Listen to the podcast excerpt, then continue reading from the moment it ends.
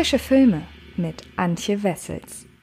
Hallo liebe Freds und herzlich willkommen zu einer neuen Ausgabe des Frische Filme Podcasts. In dieser Folge spreche ich über einen Neustart vom 22. Oktober, den ich nicht bei Frische Filme bei uns auf dem YouTube-Kanal besprochen habe, weil ich mir dachte, dem gönne ich einfach mal eine Ausgabe hier beim Podcast. Die Rede ist von The Beach House, einem Horrorfilm, der jetzt eben am 22. Oktober in die Kinos kommt und worum es in dem Film geht, das möchte ich euch natürlich jetzt erst einmal erzählen. Denn es geht um das Teenie-Paar Emily und Randall, die einen romantischen Urlaub im Strandhaus von Randalls Eltern verbringen wollen. Der idyllisch abgelegene Ort scheint dafür perfekt geeignet. Doch schon kurz nach ihrer Ankunft merken die beiden, dass sie in dem Haus nicht alleine sind. Die Turners, ein befreundetes Paar von Randalls Vater, haben sich bereits in dem Ferienhaus einquartiert. Trotz des Altersunterschieds verstehen sich die vier Blenden und verbringen einen feuchtfröhlichen Abend zusammen.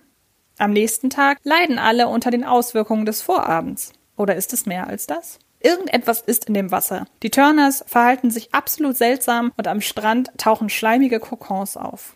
Kann es sein, dass alles mit dem leuchtenden Nebel zu tun hat, der sich am Abend über die Landschaft gelegt hat? Was Emily und Randall vorerst für ein Naturphänomen halten, scheint weit darüber hinauszugehen.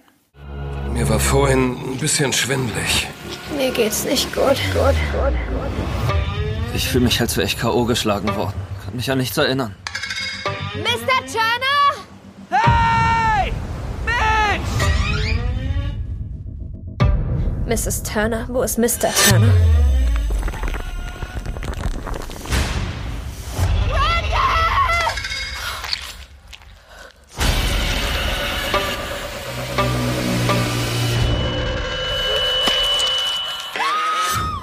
Nachdem das Corona-Geschehen die internationale Kinolandschaft ordentlich durcheinandergewirbelt hatte, versuchten einige Filmverleiher der Krise ein Schnippchen zu schlagen. Wahlweise mit Filmstartverschiebungen in den VOD-Sektor nach 2021 oder etwa mit einem spontanen Kinostart des im asiatischen Raum bereits im Jahr 2013 veröffentlichten Katastrophenthrillers Pandemie, in dem es darum geht, dass eine todbringende Seuche um sich greift. Denn wenn schon auf den Streaming-Plattformen Filme wie Contagion Hochkonjunktur haben, dann kann dieses Konzept ja auch im Kino funktionieren.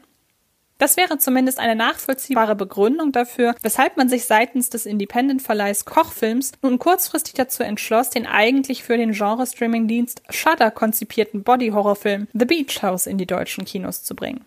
Auch in The Beach House geht es nämlich um eine unsichtbare Bedrohung, die den Menschen erst ganz schön krank macht und anschließend umbringt. Nur geht es hier, aller Strandidylle zum Trotz, ein wenig monströser zur Sache.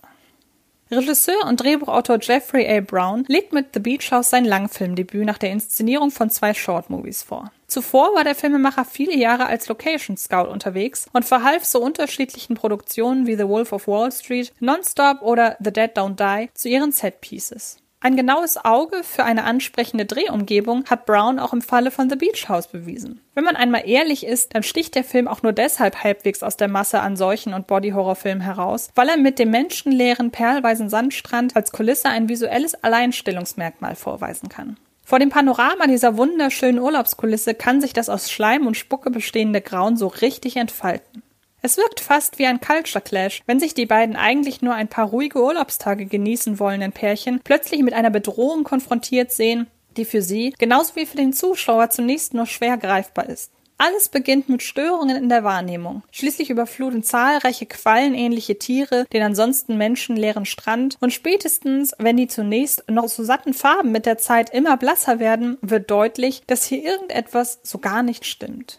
Dass dem so ist, bringen insbesondere die beiden Hauptdarsteller Liliana Liberato und Noah Legros zum Ausdruck. Ihre Interaktion schwankt von zunächst noch liebevoll ausgelassen hin zu panisch hysterisch. Doch je mehr sich die Situation zuspitzt, desto oberflächlicher agieren die Figuren, was auch auf die reißerische Inszenierung zurückzuführen ist.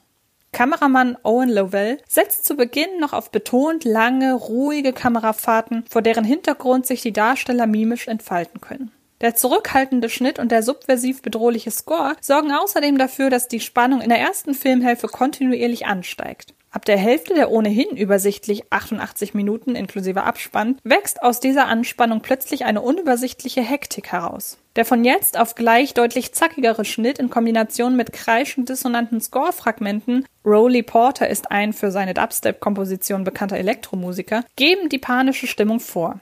Das ist effektiv, aber auch plakativ. Und auf jeden Fall weitaus weniger unterschwellig bedrohlich als noch die halbe Stunde zuvor. Ich kann es in mir spüren. Was ist das?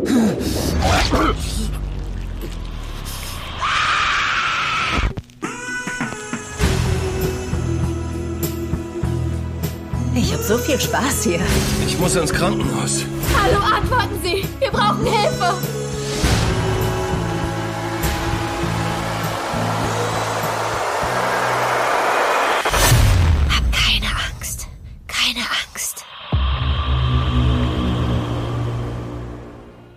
Zu dieser reißerischen Inszenierung passen immerhin die schleimigen Spezialeffekte. Regisseur Jeffrey A. Brown nennt Genreklassiker wie Alien, Parasitenmörder und die Körperfresser kommen als Inspirationsquellen für das Design seiner fiesen Wurmmonster. Doch es ist weniger das parasitäre Äußere der Angreifer, das in The Beach House überzeugt, als mehr die Art, wie diese präsentiert werden. Besonders in Erinnerung bleibt etwa eine Szene, in der Emily durch ein Loch in ihrem Fuß mit ansehen kann, wie sich der Wurm durch ihren Körper bewegt. Und auch ihr anschließender Versuch, das Kriechtier irgendwie wieder loszuwerden, tut beim Zugucken richtig weh. Lediglich an einigen wenigen Stellen wurde sichtbar mit Tricktechnik aus dem Computer nachgeholfen. Ansonsten wirken die Effekte in ihrer Haptik wie aus der Zeit gefallen. The Beach House könnte genauso gut aus den späten 70er oder frühen 80er Jahren stammen. Selbst thematisch befände sich Browns Werk dort in guter Gesellschaft, wenngleich es am Ende doch wieder nur um den nackten Überlebenskampf geht und darum, die vier Figuren möglichst spektakulär sterben zu lassen, so schwebt über allem doch die Botschaft von der sich gegen den Menschen richtenden Natur. Das hätten die Figuren zwar nicht auch noch deutlich ausformulieren müssen, aber so besitzt The Beach House immerhin ein klein wenig Substanz. Kommen wir also zu einem Fazit. Mit seinem vor prachtvoller Kulisse gefilmten The Beach House legt Jeffrey A. Brown einen soliden Bodyshocker vor, der inszenatorisch jedoch in zwei Hälften fällt. Überzeugt die erste noch mit ihrer subtilen Andeutung von Grauen und Unheil, wird der Film in der zweiten arg reißerisch und hektisch.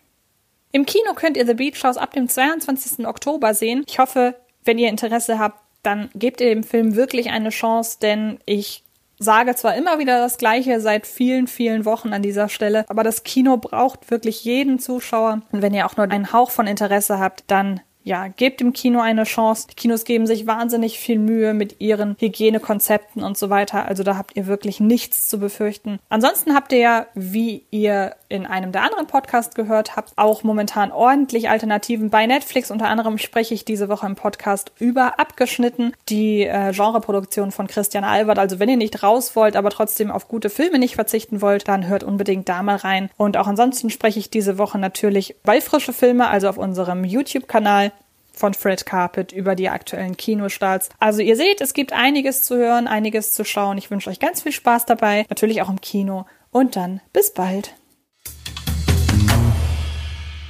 Das war Film ist Liebe, der Podcast von Fred Carpet.